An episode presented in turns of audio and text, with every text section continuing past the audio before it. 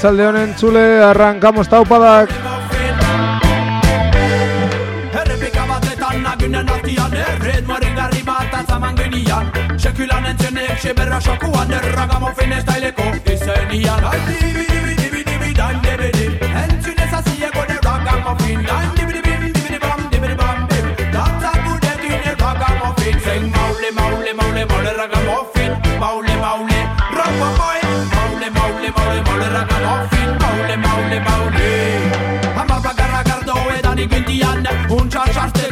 presolia Zika komerriak hasi ziren dantzan Estilo bere bere bere hauen zutian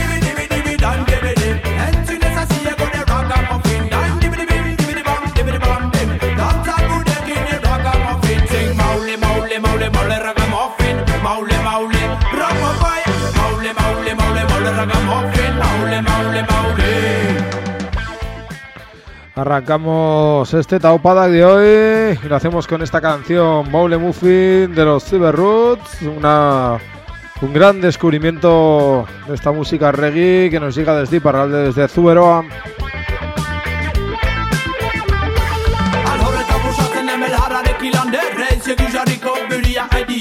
Ka nuk të batë shtia, nuk ka qia be shtia Në mbëzhi ka be hacë, nëj me ndje në shtia Dajmë dhe berbim, dhe berbam, dhe berbam bim Danca gudeke në rakam, ofin Dajmë dhe berbim, dhe berbam, dhe berbam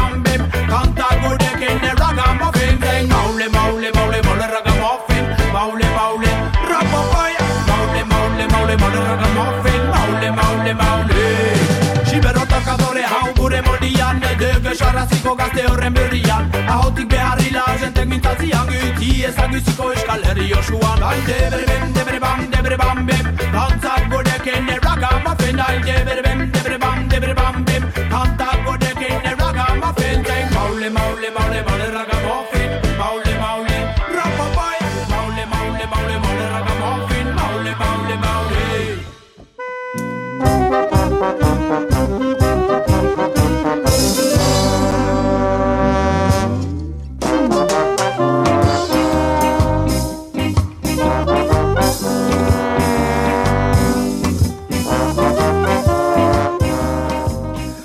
Arratsaldeon entzule, bienvenidos, bienvenidas a las ondas libres de Guski Ratia. 6 y 3 minutos de la tarde, arranca un nuevo Taupadak. Lunes 23 de enero de 2023, decía, arranca un nuevo Taupadak aquí en los estudios de Guski Ratia, en el corazón de la Aldeza Arra de Iruña, en la plaza de la Navarrería.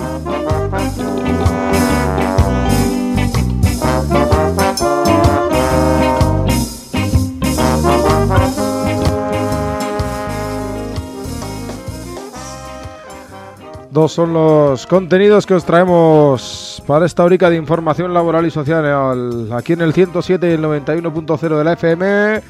Por un lado nos vamos a acercar a la pelea, a la lucha de los y las trabajadoras del sector cultural y de ocio en Nafarroa. Tres jornadas de huelga celebraban la semana pasada.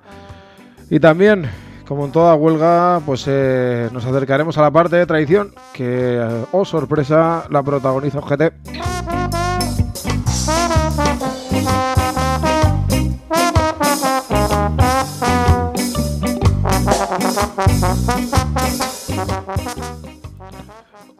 Nos acercaremos, decíamos, a la pelea de los y las trabajadoras del sector cultural y de ocio en Nafarroa. Eso será ahora en nada, en un par de minuticos. Los tenemos ya por aquí al hilo telefónico. Y en la segunda parte del programa vamos a hacer una, una entrevista algo más larga, una entrevista algo más pausada.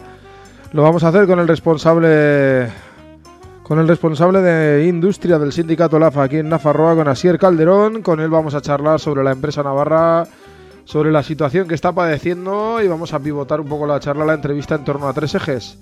Vamos a hablar de flexibilidad, vamos a hablar de salarios y de poder adquisitivo y vamos a hablar también de pérdida de, empleos que se están produciendo a contagotas en nuestras empresas.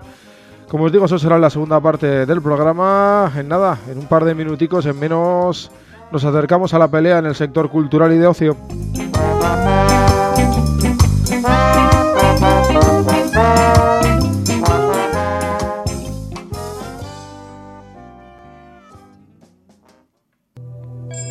Tú que has probado el yoga, el budismo, el mindfulness, el vudú, la santería, misas negras, eh, ¿no has probado a hacerte guskide?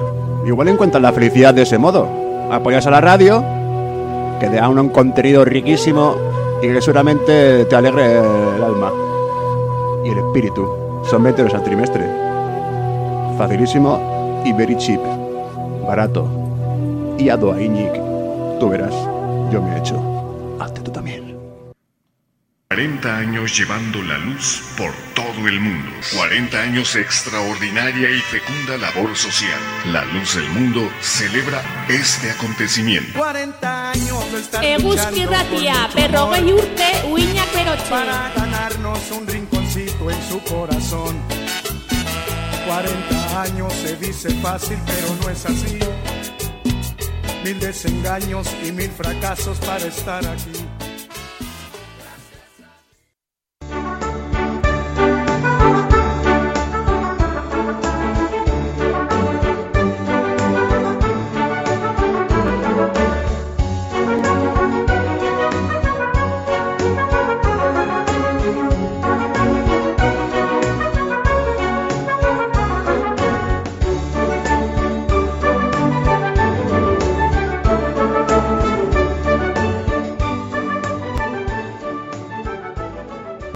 Primera de las entrevistas de hoy nos acercamos a la lucha de un colectivo de trabajadores y de trabajadoras bastante precario. Nos referimos a los trabajadores de la cultura y del ocio. Lo hacemos de la mano de un trabajador de, de y militante del sindicato ELA, Moncho Gómez, al que ya saludamos a Racha León. Moncho, buenas tardes. Buenas tardes. Quizás por situar un poco a la audiencia de, de Guski Ratia, a quienes nos escuchan, ¿cuál es la, la situación de quienes trabajan en, en este sector en el que estáis peleando por el convenio colectivo? Pues la situación en general es bastante precaria.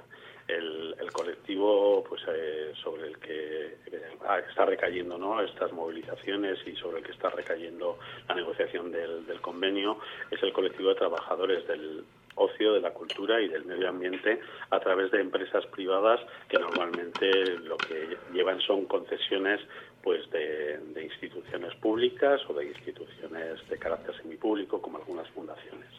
Entonces es un sector que está precarizado en el sentido de que eh, los salarios, sobre todo, pues eh, están eh, son muy, muy bajos, ¿no?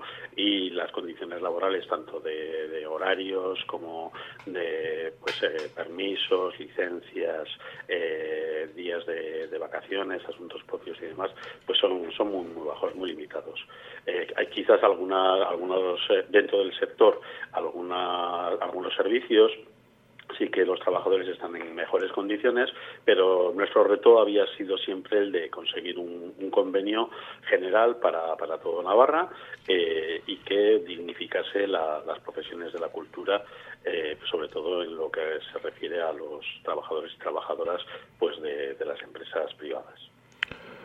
Claro, hablamos de, bueno, de una situación en, en precario. Hablabas tú de, del tema salarial. También habría que nombrar, eh, bueno, pues el tema de los horarios que, que también nombrabas un poco y el tema de la, de la jornada, ¿no? Bien por arriba, por exceso de, de jornada, de horas de trabajo. También por abajo, ¿no? Hay mucha gente en este sector que trabaja muy poquitas horas y que, bueno, pues que no le da para vivir tampoco esas jornadas tan, tan escasas, ¿no?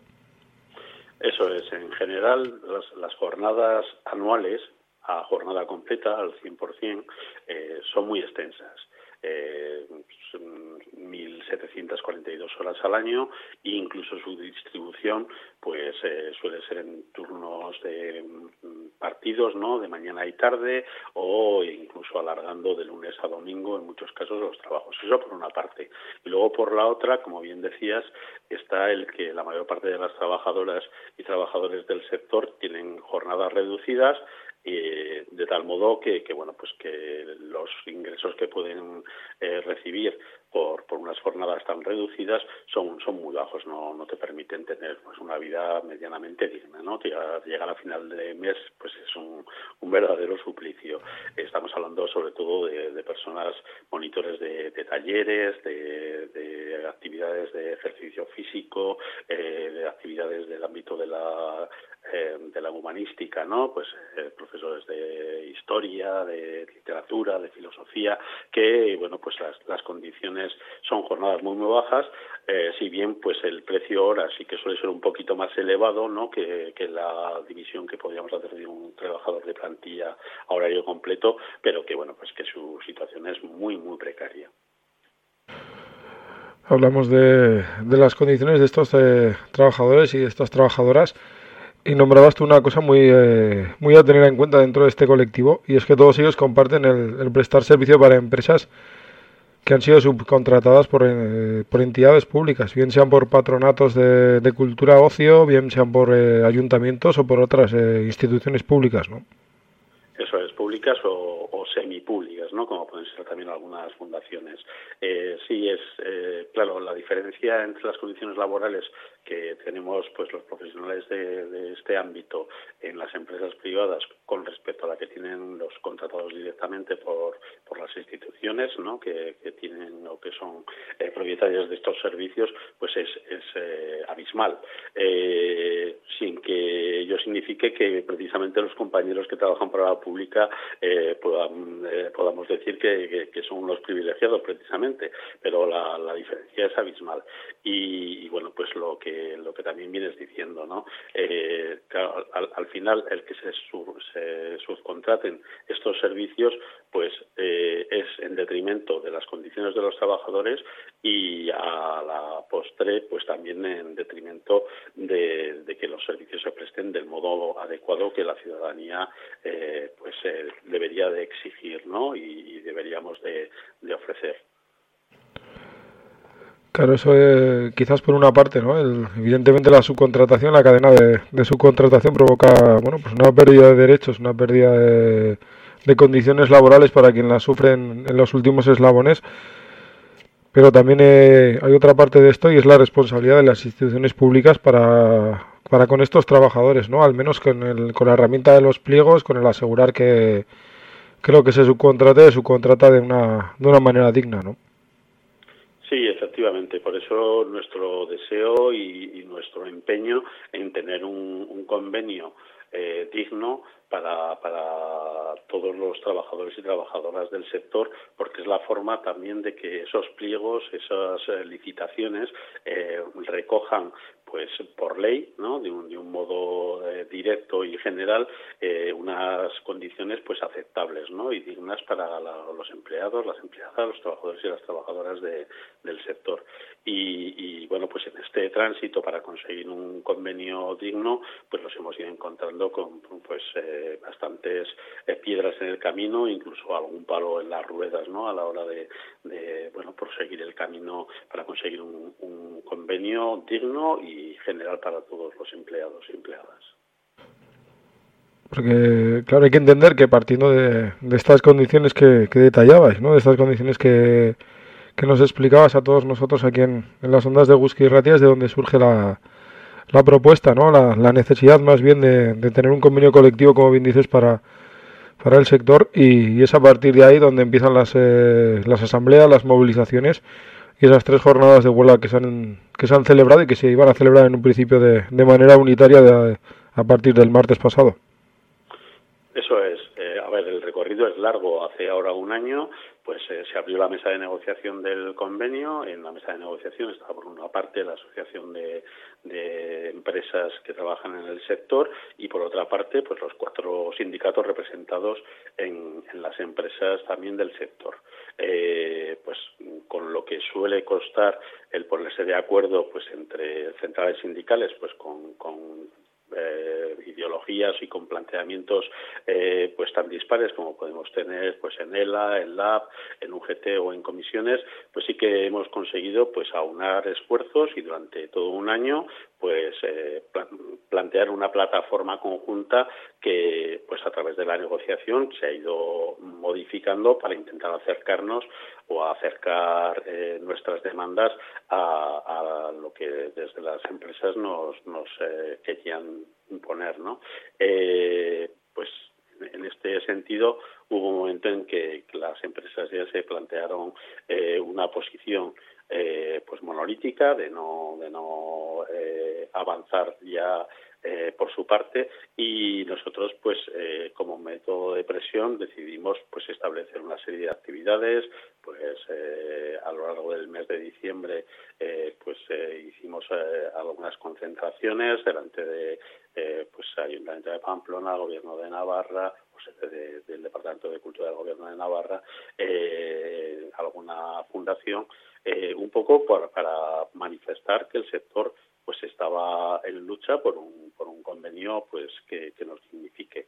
Em, como aquello no, no trajo eh, pues, pues, avances en, la negociación, pues decidimos también los cuatro sindicatos conjuntamente eh, a través de asambleas con los trabajadores eh, proponer tres días de, paro, de huelga, eh, un poco para, para, presionar a la patronal e intentar acercar posiciones. Eh, ese fue un poco el desarrollo y luego pues llegó el, momento en el que ya iba a dar comienzo esos días de huelga y bueno, pues eh, si, si quieres podemos ir hablando, hablando también de, esa situación no tan tan compleja que se ha, planteado pues estos últimos días. Claro, porque todo este recorrido que nos, eh, que nos comenta Moncho hasta, hasta escasos días, hasta víspera de, arrancar esas movilizaciones, esos días de huelga de la semana anterior, como bien decías, en un esfuerzo bueno, pues bastante importante, entiendo, se hace de manera unitaria a través de las cuatro centrales sindicales, pero la, bueno, la sorpresa, o no sé si tanto, es la, bueno, pues la posición de, de una de estas organizaciones sindicales en la víspera o en el primer día de la, de la huelga contarnos, arranquéis con una, con una rueda de prensa de la que nos hacemos eco aquí eh, planteando las movilizaciones y a partir de ahí qué es lo que qué es lo que surge, qué es lo que qué es lo que sucede con esta central sindical por un lado y también un poco pues cómo, cómo funcionan esos tres días de, huelga que habéis celebrado.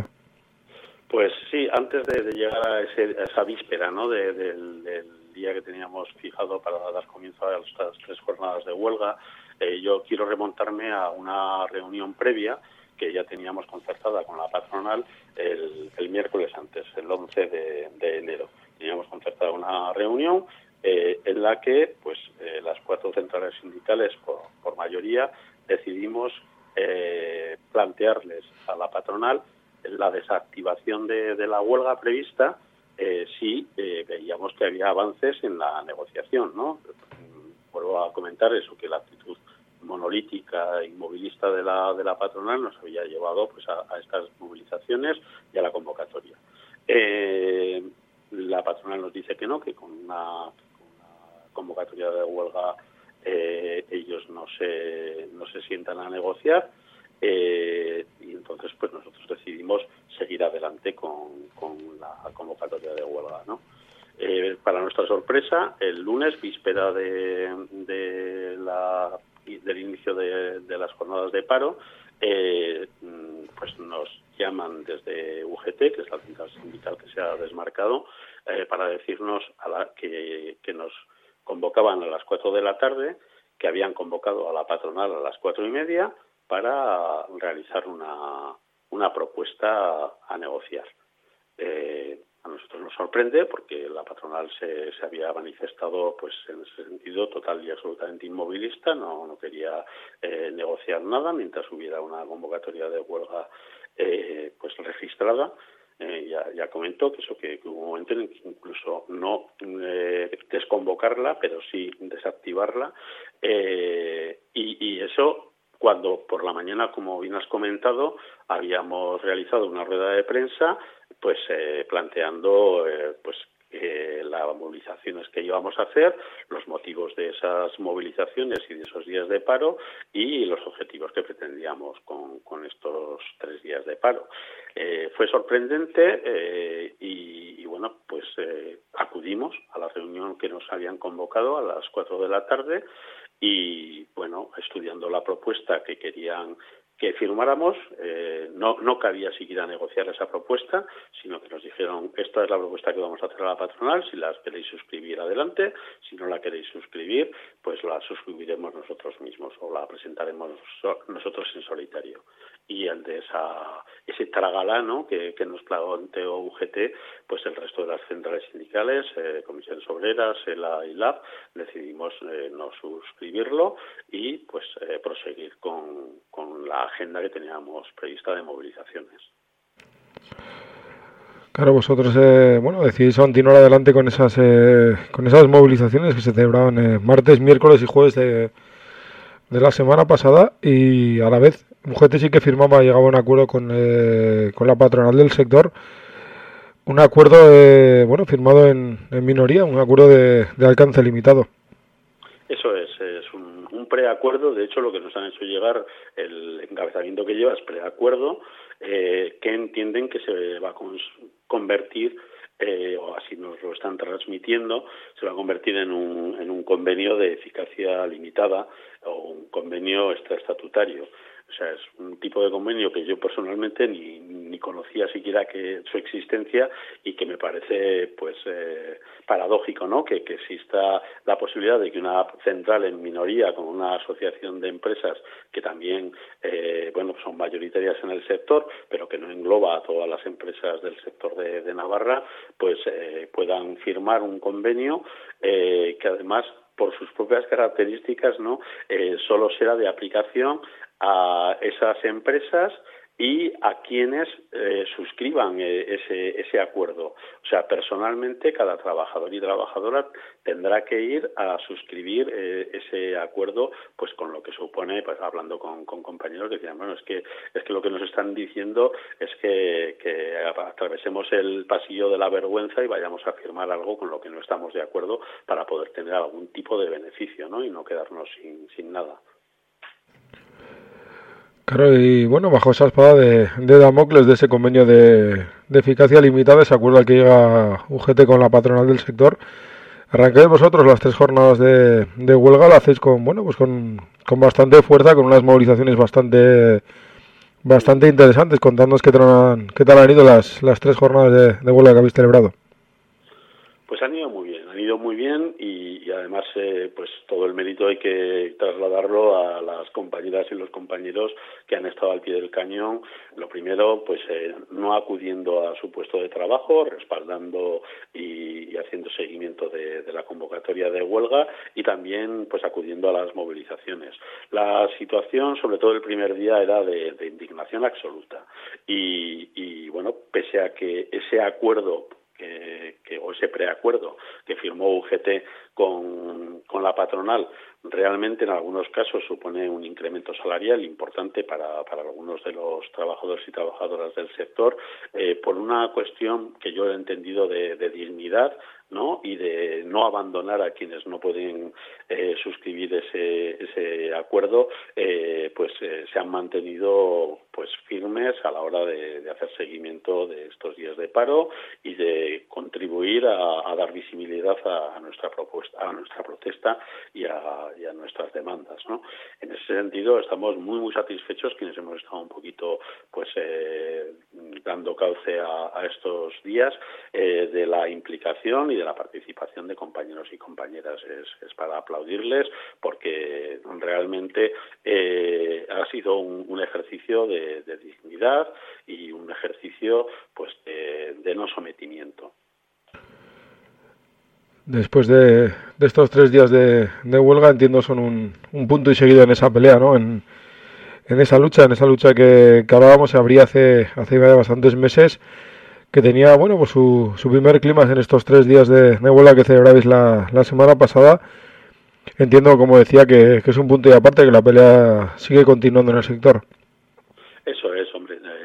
Desde, desde el, la de negociación o a la parte sindical de la mesa de negociación del convenio, ¿no? la, parte mayoritaria, hemos eh, convocado tanto a la empresa o a las empresas como a UGT para intentar eh, pues reabrir la senda del diálogo y de la concertación para pues definitivamente conseguir eh, un, convenio de, aplicación general eh, pues para, para todo el sector y para todas las trabajadoras y trabajadores del sector en, toda Navarra.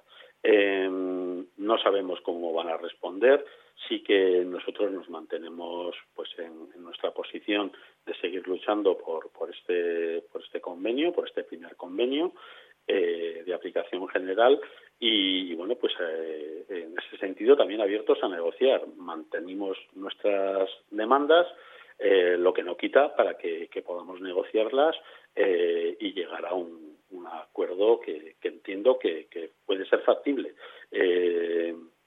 no, no terminamos de entender por qué tanta prisa ¿no? cuando llevamos casi un año de negociación eh, para querer resolver en, media hora lo que no hemos podido resolver en, en 11 meses y medio. ¿no? Eh, seguimos abiertos a la concertación, a la negociación, pero al mismo tiempo eh, estamos eh, fuertes y estamos prestos a, continuar luchando por, nuestros derechos. ¿no? Pues seguiremos eh, pendientes en el Whisky Ratia de lo que de lo que vaya sucediendo en esta en esta pelea, de cómo vayan eh, transcurriendo los acontecimientos en esa lucha por el por el convenio del sector de, la cultura y, y ocio. Ha sido un placer tenerte aquí, eh, Moncho, en Whisky Ratia, en Taupadak. Lo dicho, nos citamos cuando haya noticias al respecto de, de la pelea. Pues encantados de, de seguir pues proyectando nuestra lucha a través de las ondas, a través de Whisky Ratia eh, que ricasco por, por la atención eh, y, bueno, pues eh, lo, lo, dicho, eh, seguimos en, en, la lucha y, y esperamos eh, llegar a buen puerto. Bueno, pues mucho ánimo ya, ya por ellos. Hasta la siguiente. Muchas gracias, que ricasco. Vale, agur.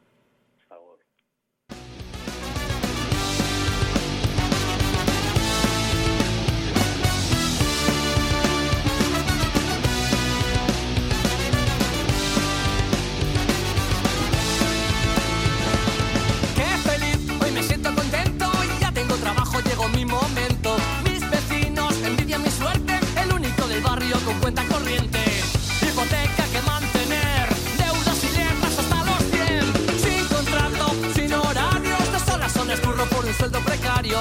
No protesto por si la cago, no vayan a pensar que solo soy un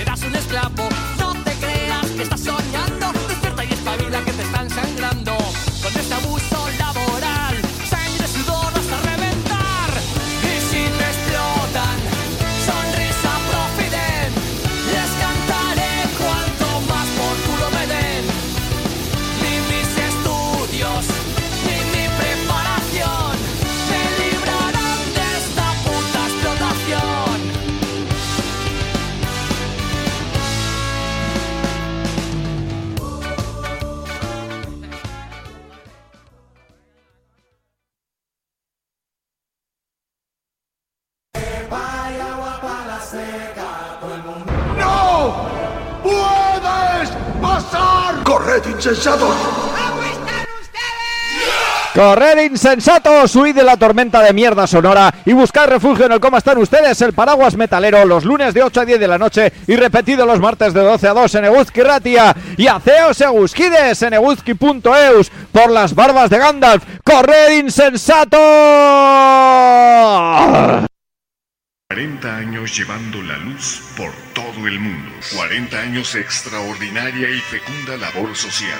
La luz del mundo celebra este acontecimiento. 40 años de estar Eguzki Ratia, berrogei urte, uinak berotxe. para ganarnos un rinconcito en su corazón. 40 años se dice fácil, pero no es así. Mil desengaños y mil fracasos para estar aquí.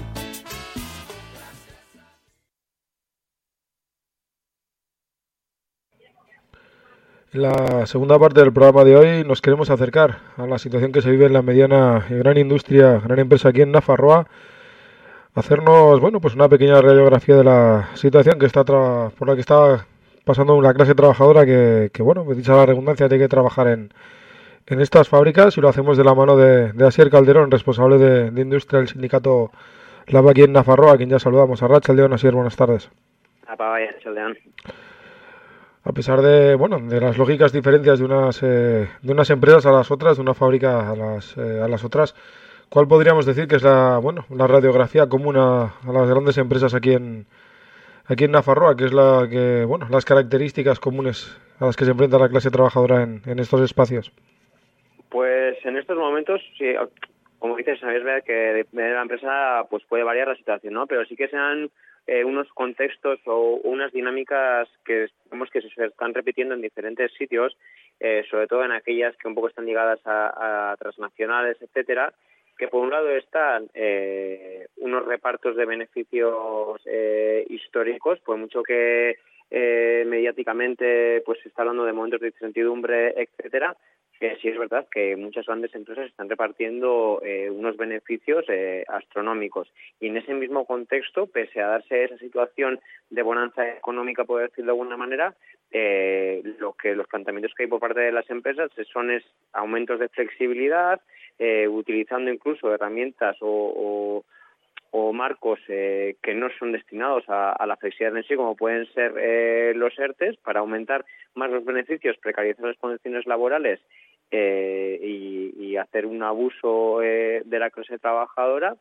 Y en ese contexto lo que se está planteando por parte de esas grandes empresas es, es como te comento, eh, un empeoramiento y una precarización de las condiciones eh, de, los trabajadores y trabajadoras del sector, además de, de, una disminución de las plantillas.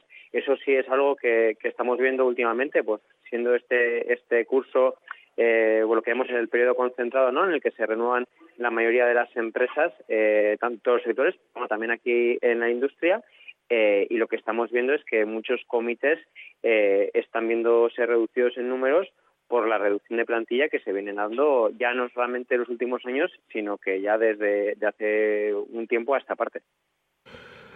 Si te parece, Asier, vamos un poco por, eh, por partes. Quizás la, lo primero que habría que destacar es que estas grandes empresas, no estas eh, mediana y gran empresa, eh, sobre todo la vinculada a las grandes transnacionales, eh, están teniendo beneficios, ¿no? Habría que, que, acabar con ese bulo, con esa, con esa falsa verdad que se está lanzando de que estas empresas eh, se encuentran en situación de crisis, ¿no? De que pasan por, eh, por dificultades económicas. Quizás rompiendo esa, esa primera mentira nos encontremos un poco eh, en mejores condiciones para entender lo que pasa. Sí, o sea, y por un lado es eso, o sea, hay casos en los que eh, de manera muy clara se, se ve y, y, tenemos constancia de que están siendo eh, o se están percibiendo eh, beneficios astronómicos, pero luego también el, el, factor de las transnacionales, que es también a veces uno de los problemas que nos encontramos, porque como tú bien comentas, ese trabajo pedagógico, ¿no? De dar a conocer que esas empresas están teniendo beneficios y son viables y están funcionando, eh, sí es verdad que las empresas transnacionales lo que tienen es un elemento de que al contar con empresas del grupo eh, que también son a veces abastecedoras de las mismas, sí que a veces juegan con las cuentas económicas ¿no? y, eh, poniendo alguna empresa del grupo con pérdidas que no son reales, pero porque otra tiene mayor beneficio y porque tienen eh, pues unos márgenes mayores o juega con los precios cuando están comprando, por ejemplo, materias primas a empresas del mismo grupo, esas cuentas muchas veces están maquilladas. pero en aquellos casos en los que se ven y como vemos eh, que tienen beneficios, eso es indiscutible y, y, lo estamos viendo eh, ya no que tengan beneficios, sino que los beneficios que están obteniendo eh, en los últimos años están siendo beneficios récord, por decirlo de alguna manera, eh, pues eh, sin ir más lejos, aquí por ejemplo en Nafarroa tenemos el ejemplo de Arcelor y en plantas como las que pueda haber en, en Legasa o Lesaca, los beneficios que está presentando la misma empresa, aparte de multiplicar por mucho eh, las previsiones que incluso presentan las empresas, eh, son unas cantidades eh, ingentes. Claro, eh, quería hacer hincapié precisamente en esos beneficios empresariales, eh, bueno, también para entender un poco esa, ese papel de empresarial eh, en, el en el intento de no, por ejemplo, de, con las tablas salariales, ¿no? De esa pérdida de poder adquisitivo que se está dando en, muchas empresas a pesar de esos, de esos beneficios, ¿no? O parados en ese, bueno, en no subir esa inflación, inflación eh, no subir esa inflación de una época de, de crisis, de, de, incertidumbre que se nos está vendiendo, ¿no? Sí, eso es. O y por un lado está el tema de, la, la, posibilidad, ¿no? De que sí es cierto que la inflación ha subido eh, mucho, pero también es verdad que los precios a los que venden las empresas también han aumentado. Y muchas veces el problema del de, IPC, del mantenimiento de poder adquisitivo, no viene tanto dado por la viabilidad o por la posibilidad de, de poder eh, aplicar esa subida, sino es más un planteamiento político por parte de las empresas en el sentido de no reconocer el IPC como un elemento válido. Eh, y lo que digo, no es tanto el poder subir ese porcentaje o no, sino el no reconocer o el no querer reconocer eh, la subida ligada al IPC. Y esto al final es un planteamiento eh, político por parte de las empresas, porque son conocedoras de que si sí se ligan eh, a, esa, a esos conceptos, eh, pues bueno, lo que ello conlleva, y aparte sería una victoria de la clase trabajadora eh, al movilizarse, etcétera. Y hay eh, empresas o sectores en los que hay una pelea eh, por el hecho de ligar la subida a un IPC eh, y el planteamiento que sobre la mesa por parte de la empresa difiere en el IPC, digamos, en un 0,5% o un 0,6%, que no es una cantidad que, digamos, ponga en riesgo la viabilidad de la empresa o ponga en riesgo eh, el poder aplicarlo o no. Y eso lo tenemos muy claro, que ya no es una cuestión de posibilidad eh, de si es viable o no aplicar esas subidas, sino es una cuestión de voluntades y es una cuestión de quién en la negociación termina por encima de quién. Y, y como te digo, ya no solamente por el hecho de que estén teniendo beneficios eh, astronómicos, sino que es más eh, por el hecho de, de una cabezonería y el, y el, planteamiento de quién queda por encima de quién en, en, este contexto de negociaciones que también estamos viviendo ahora. Claro, al final eh, entiendo por tus palabras es una lucha de poder, ¿no? Entre, entre el comité de empresa, ¿no? Entre la parte social y, y la patronal, ¿no? Las empresas. Eso es, o sea, y esas luchas de poder sí que históricamente las hemos eh, visto ligadas a, a, otros conceptos de la negociación, porque sí históricamente la negociación ha ido en torno al IPC eh, más un 1%, un 2%, etcétera, eh, son históricamente las negociaciones en esos términos. Entonces, el IPC sí que era una referencia que tampoco se ponía en duda porque no era tampoco eh, una cantidad eh, eh, tan eh, desorbitada como la que estamos viendo estos años. Y esa, esas luchas de poderes, esas, esa, ese quién queda por encima, la, las empresas sí que lo han solido hacer históricamente con otros elementos eh, más sociales, eh, como pueden ser ciertas licencias, permisos por acompañamientos a familiares, que económicamente pues, todo tiene una repercusión económica, pero tampoco supone tanto un, un esfuerzo por parte de la empresa, pero sí que entra dentro de esa pugna, de no te voy a dar todo lo que pides, eh, porque yo también tengo que quedar por encima en estos sentidos, o también en muchos sitios, ¿no? Pues compensaciones a, a las bajas, etcétera. Y sí es verdad que esa pugna ahora un poco se ha llevado al terreno de, de, del mantenimiento del, poder adquisitivo y muchas veces eh, planteamientos que si luego los cuantificas, ¿no? Porque un porcentaje parece que un 6%, un 6,5% que puede haber una diferencia, pero es que luego lo llevas a, a, a lo eh, cuantitativo, a lo que supone la nómina, y son cantidades irrisorias y más aún en empresas de ya de cierto tamaño. Eh, si te parece así, dejando un poco de lado la, el tema salarial, ¿no? que quizás ya, bueno, pues lo hemos explicado ¿no? un poco el, esta lucha de poder entre, entre el comité de empresa y, y las patronales con, con el tema de, las subidas salariales. Otra de las eh, bueno, otra de las situaciones que está marcando la, a la mediana y gran empresa aquí en Nafarroa es el tema de la, de la flexibilidad, ¿no? una flexibilidad eh, laboral que se está llevando a una bueno, a una escala increíble, pues aprovechando herramientas como los como los ERTE, ¿no? Eso es, y aquí lo grave es, eh, sí es verdad que por eh, en general, eh, nunca se puede hablar en, términos totales, pero sí es verdad que debido a las dinámicas sindicales, a los planteamientos en los comités, en las empresas, eh, sí que se ha oído, eh, el, se ha conseguido en la negociación colectiva el que aún sin eh, minimizar en algunos casos, en algunos casos sí que se han conseguido compromisos de que la flexibilidad que legalmente viene establecida, la no aplicación de la misma, pues eh, en otros casos las patronales y las empresas sí que han intentado aumentar ese porcentaje y eso sí que se ha, se ha conseguido parar. Ahí ha habido una conciencia muy clara por parte de los sindicatos y de la clase trabajadora eh, con respecto a la flexibilidad y el hecho de haber tenido esa victoria o el, el haber conseguido que eso tuviese sus límites eh, ha provocado que las empresas eh, pues hayan se hayan inventado otras maneras de, de marcarse esa flexibilidad. Y con el tema de la pandemia pues sí que se, se normalizó más no el concepto de, de los ERTES eh, que bien venían de atrás porque en empresas como antes te he mencionado Arcelor eh, tenían una figura de un ERTE que venía del año 2009, que estuvo vigente hasta el año eh, 2019 durante 10 años, y, en Arcelor concretamente, en, reuniones de negociación, han llamado al ERTE herramienta de flexibilidad, eh, cuando no lo es. Un ERTE eh, con todo lo, importante que puede ser ¿no? Eh, a la hora de aplicarlo en una empresa, eh, es una herramienta para responder a unos, una problemática concreta que puede ser productiva o puede ser económica, pero es una herramienta para que la empresa pueda seguir adelante y no se pongan en duda eh, o no se pongan en riesgo, perdón, eh, los puestos de trabajo. Pero es que estamos viendo que el 90% de los ERTES que nos tocan gestionar eh, en el sindicato eh, y utilizando la argumentación que, que se están utilizando son ERTES eh, para llevar a cabo una flexibilidad encubierta, utilizando argumentaciones en ERTES de carácter productivo a la posibilidad o a la inestabilidad política general, eh, posibles guerras que se puedan dar, ya no que guerra de Ucrania y Rusia, sino guerras entre China y Taiwán posibles que se puedan dar, ya hemos llegado, hemos pasado la frontera y hemos llegado al terreno de los entes eh, eh, especulativos, con argumentaciones que se basan en teorías y en posibilidades. Pero basándose en posibles, eh, el ERTE va para adelante y, lo empiezan a aplicar. Entonces, la desfachatez de, de estas empresas ya, ya adquiere otro nivel.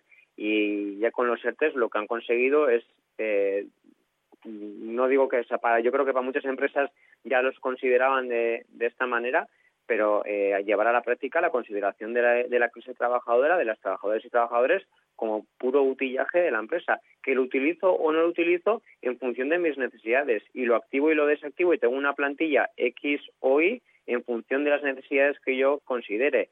Y ya pasa a ser para estas empresas la clase trabajadora o la plantilla eh, personas o un activo que es indispensable, que es el que genera las plusvalías y el que lleva a cabo la producción, pasan a ser mero utillaje y le dan el mismo valor que, a una herramienta. Eh, los ERTE se están utilizando ¿sabes? de forma eh, encubierta, ¿no? como una herramienta más en ese, en ese proceso de producción en, en las empresas. Y bueno, pues quería eh, acercarnos un poco más a la figura del ERTE, acercar a, la, quienes nos escuchan más a, a, la figura del ERTE. Quizás habría que explicar un poco el, eh, el proceso que se, que se lleva a cabo para su, para su aprobación para entender, bueno, pues por un lado que, la figura aquí del comité de empresa, pues bueno, eh, es necesaria, pero no, es indispensable ¿no? para su aplicación. Y luego, ¿qué, ¿qué, trámite administrativo sigue esto? Porque en principio sí que tiene un, un control de la administración, ¿no? Bueno, el control es mínimo, por no decir nulo. Si es verdad que ha habido un cambio normativo, pues tenemos que aclarar que primero hay dos tipos de ERTES, pues expedientes de regulación temporal de empleo, eh, que serían los económicos, que sí que ha habido hace no mucho un cambio normativo en el que sí que tiene que la administración dar por buena esa argumentación que da la empresa a nivel económico para aceptar ese ERTE, porque en los últimos años el trámite era se presentaba y se aceptaba, que es lo que ocurre, que sigue ocurriendo con los ERTES ETOP, que son los de por causas organizativas y productivas, que esos a día de hoy sigue la empresa planteando lo que te comentaba, unas argumentaciones basadas en especulaciones y ese ERTE va para adelante. Aquí la cuestión es que una vez que inicia el proceso de, presentar un ERTE de la empresa, eh, tiene que haber un periodo de 15 días, un periodo de consultas con el comité de empresa para, pues bueno, acordar eh, la forma de cómo se va a aplicar ese ERTE o si se comparte o no se comparte, el calendario de aplicación, si hay algún tipo de complemento eh, cuando el trabajador o la trabajadora está de ERTE, pues eh, al percibir menor cantidad económica, pues que la empresa complemente para, para acercar a lo que cobraría estando trabajando normal. Eh, pero eso no tiene ningún tipo de control y puede darse la situación que después de esos 15 días de periodo de consultas eh, no haya acuerdo con la parte social, que pasa en muchas ocasiones, pero al no haber acuerdo con la parte social, la empresa puede aplicar de manera unilateral ese ERTE. Es verdad que, como te comentaba, con el cambio normativo en los ERTES económicos sí que tiene que haber ahora el visto bueno por parte de la Administración, pero con los productivos, que es el que en su gran mayoría están utilizando eh, a día de hoy, ese control no existe. Y la única herramienta que queda es, eh, en caso de que no haya habido, habido acuerdo con la parte social, el hecho de, impugnar ese ERTE por la vía eh, jurídica, que luego eso pues tiene sus eh, reclamaciones, etcétera, y al final un juez te puede dar la razón o puede no dártela, que tenemos experiencias diversas en ese sentido.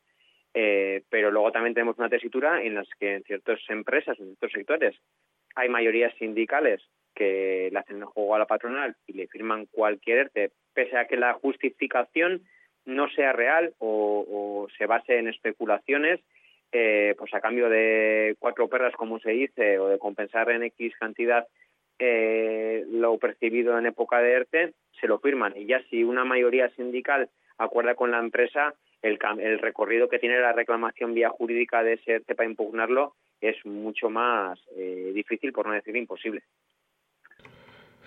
Hablamos de, bueno, hablábamos de poder adquisitivo, hablamos de la, de la flexibilidad, nombrabas eh, quizás un poco por ir eh, terminando esa radiografía, eh, la pérdida que se está produciendo de, trabajadores y de trabajadoras, de puestos de trabajo en, en las empresas, ¿no? Y cómo lo estáis notando, bueno, ahora que se va acercando este periodo concentrado de elecciones. Sí, eso es. al final, y más se está dando de una manera, esto es una estrategia de fondo, es una carrera de fondo en la que las empresas de la industria eh, están desmantelando la industria de Euskal Herria, eh, pues eh, no de manera traumática como podía pudo haber sido en los años 80 reconversión industrial, ¿no? con cierres de empresas muy grandes o muchos despidos, porque ahí el capital sí que aprendió que en esos casos sí que hay una respuesta y también tenemos constancia de eso, hay excepciones y tenemos constancia de, de, procesos de ese tipo como pueden haber sido aquí cerca Tubacex, etcétera, pero las empresas aprendieron mucho de eso y el capital y lo que han ido haciendo es amortizar puestos de trabajo, que viene a ser de gente que se viene jubilando, eh, no ser reemplazada. Y empresas, eh, porque la media de edad en la industria, al no realizarse contrataciones, eh, ha aumentado mucho. Tenemos empresas con medias de edad de 52 años y entonces esos esas jubilaciones que se van dando de manera natural al no ser eh, repuestas pues es un golpeo constante en el que las empresas eh, van empequeñeciéndose, van empequeñeciéndose. Y empresas en, en periodos de seis años han podido pasar sin realizar ni un solo despido de tener una plantilla de 120 currelas a tener una plantilla de, de 45, por ejemplo. Y esas son realidades, o sea, no es algo que se esté exagerando, es que se está dando. Y vemos empresas que en su época eran muy, muy, muy grandes, como podían ser en, en, en Lesaca, por ejemplo, eso que era Altos Hornos, que contaba con 3.000, más de 3.000 trabajadores y trabajadoras, y a día de hoy es una planta que eh, llegará, bueno, llega a 250 eh, empleados. Entonces, bueno, eso es una realidad que se está dando, pero que se está dando no en un contexto actual, pandemia, etcétera, sino que es algo que se viene dando eh, desde hace más de 10 años. Vamos, están asimilándose los, los, eh, los, puestos de trabajo, se está bajando la, bueno, pues la capacidad productiva en las fábricas de, de Euskal Herria, ¿no? Estas, eh, todo el trabajo que realizan estas personas, estos hombres y mujeres, por un lado lo están haciendo las, eh, la maquinaria, pero por el otro se está deslocalizando, ¿no? Se está enviando a, a otros territorios con la pérdida de, tejido productivo y, y, laboral, ¿no? Eso es, por un lado está eso y luego también está por otro lado la figura que, que cumplen eh, las subcontratas o las ETTs. Eh, mucho de trabajo que históricamente en muchas empresas ha sido realizado por plantilla propia de la empresa, como es lo normal, eh, mediante esta amortización de puestos de trabajo y mientras se jubila la gente, eh, no igual en la misma cantidad de la gente que sale, pero bueno, si se cubre de alguna manera es mediante eh, subcontratas. Y la subcontrata lo que supone es para la persona trabajadora una indefensión eh, increíble porque no tienes la misma estabilidad que puede tener una persona eh, siendo propia trabajadora eh, de la empresa y una mayor precarización, porque si veas que las grandes empresas, históricamente, por la cultura sindical que ha habido aquí y por las que se han realizado, ha habido condiciones eh, laborales o por lo menos económicas eh, comparadas con otros herrialdes o con otros eh, sitios eh, más dignas. Pero bueno, con el tema de las subcontratas lo que hacen es realizar el mismo trabajo que se venía realizando en unas condiciones que por la, la consecuencia de la lucha eran más dignas, eh, llevarlas a, al, mínimo exponente, que es lo que puede marcar el, el convenio sectorial o incluso en algunos casos eh, ni tan siquiera eso. Pues si te parece, bueno, así haré, vamos cerrando un poquito la, esta radiografía que nos empeñamos en hacer de las empresas en, en Nafarroa. Hemos visto el, el, tema del poder adquisitivo de los salarios, el tema de la, de la flexibilidad y esa pérdida de, empleo que se está produciendo eh, a cuenta a cuenta perdón, con la con la asimilación de los puestos.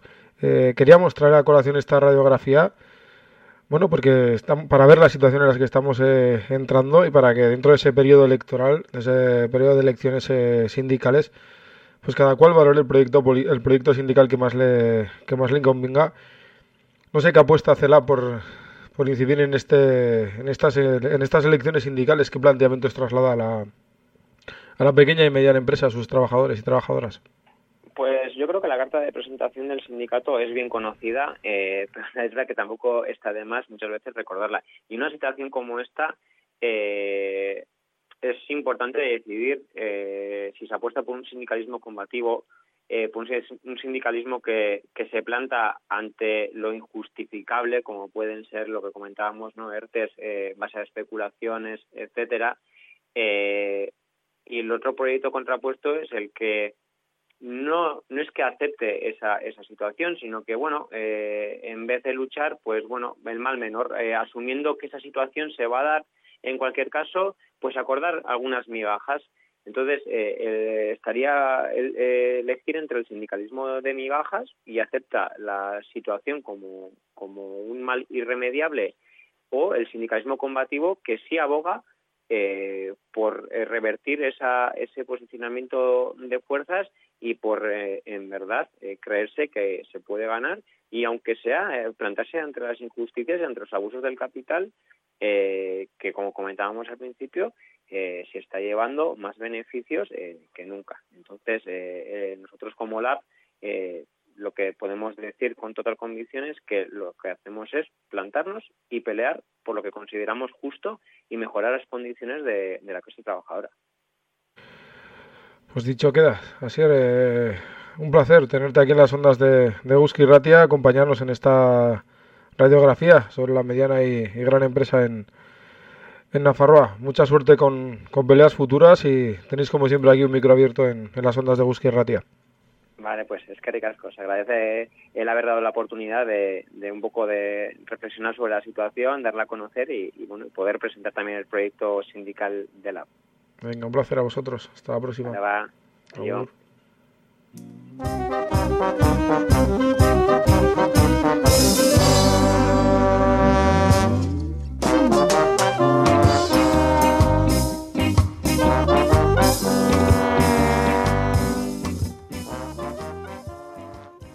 Vamos poquito a poquito cerrando este Taupadak de hoy. Lo hacemos recordando los contenidos que hemos tenido en esta hora de información laboral y social en la Eguski.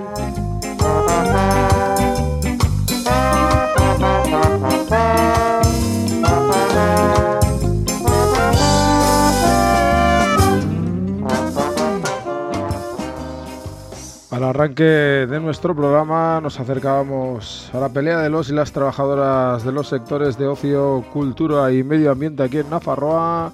Esa pelea que están realizando por el convenio colectivo, por tener un convenio colectivo que agrupe a todos los currelas del sector y también a la traición a la que se han tenido que enfrentar por parte de UGT.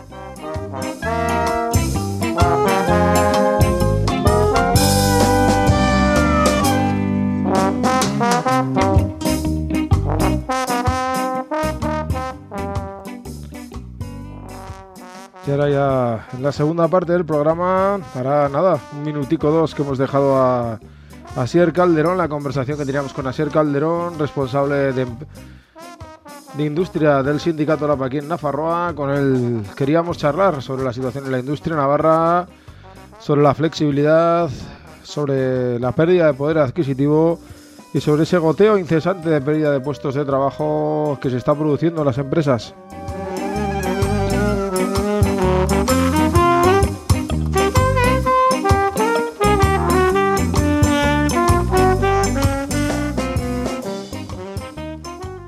Dos contenidos la mar de interesantes, dos radiografías de dos luchas muy, muy, muy potentes, de dos situaciones también, hay que decirlo así, muy duras. Os animamos a escucharlas. Para quienes no habéis llegado a tiempo, lo podéis hacer mañana a partir de las 8 de la mañana en este mismo dial, en el 107 y el 91.0 de la FM.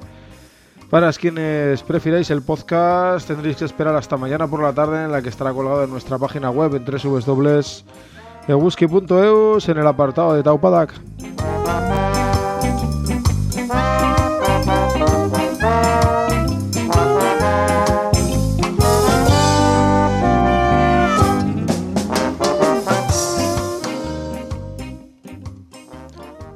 Nosotros nos marchamos ya. Le damos el relevo a las gentes de Bon Vivan a partir de las 7 de la tarde y a partir de las 8 estará por aquí nuestro compañero de radio Iñaki Osés con dos horicas del heavy del bueno con el ¿Cómo están ustedes?